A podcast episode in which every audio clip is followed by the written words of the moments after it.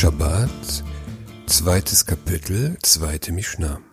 Die Mishnah führt die Diskussion fort, welche Öle und Dochte für das Anzünden der Shabbatkerzen geeignet sind. Sagt die Mishnah. Man darf am Shabbat, man darf am Freitag nicht zu verbrennendes Öl als Leuchtmittel benutzen. Hier wiederholt die Mishnah das Verbot aus der letzten Mishnah. Ich erkläre es noch einmal. Das zu verbrennende Öl ist Truma, das unrein geworden ist. Das ist Öl, von dem man einen zehnten Teil einem Kohen abgeben musste. Jetzt ist dieser zehnte Teil kultisch unrein geworden. Die einzige Art, das Öl zu entsorgen, ist Verbrennen.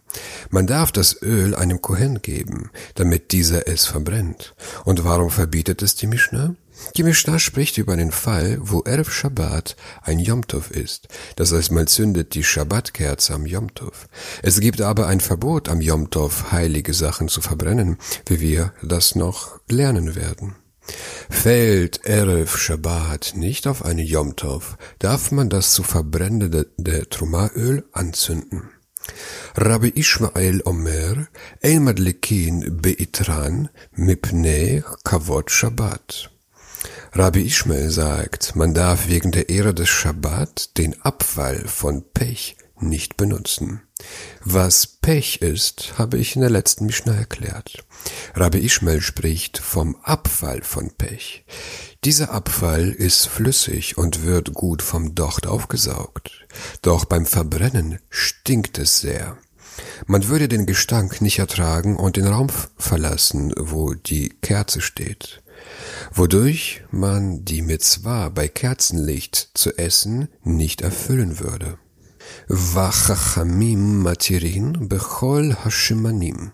Die Weisen erlauben alle Öle. Die Weisen erlauben alle Öle außer den vorher genannten, die vom Docht nicht aufgesaugt werden. Da Abfall vom Pech gut aufgesaugt wird, sind die Weisen mit der Meinung von Rabbi Ishmael nicht einverstanden und sagen, Abfall vom Pech ist tauglich. Jetzt folgt eine Liste mit erlaubten Ölen.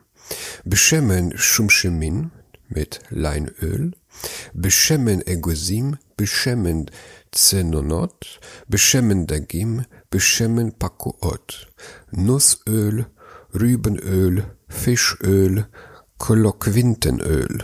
Eine Koloquinte ist ein Kürbisgewächs. Beetran Uneft, Abfall von Pech und Erdöl.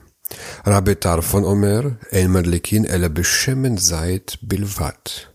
Rabitar von sagt, man darf nur Olivenöl als Leuchtmittel benutzen. Rabitar von vertritt die Meinung, dass nur Olivenöl benutzt werden darf.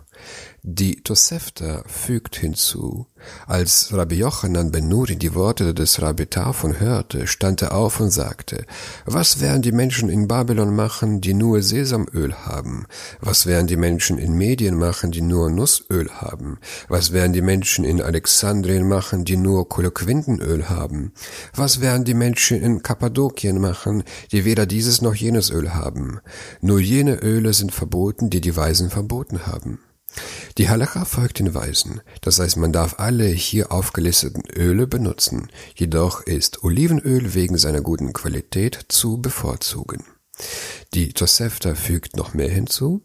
Rabbi Shimon ben Eliezer verbietet, die Schabbatlampe mit Balsamöl zu zünden. Rambam erklärt das Verbot mit den guten Geruch des Balsams. Man würde dem Geruch nicht widerstehen, etwas aus der Lampe entnehmen und sich damit bestreichen. Das ist verboten, weil man der Kerze die Leuchtzeit vermindert. Soweit wissen wir, welche Öle geeignet sind für das Anzünden der Schabbatkerzen. Was wir noch immer nicht wissen, welche Dochte sich eignen und welche nicht. Das lernen wir in der nächsten Mishnah.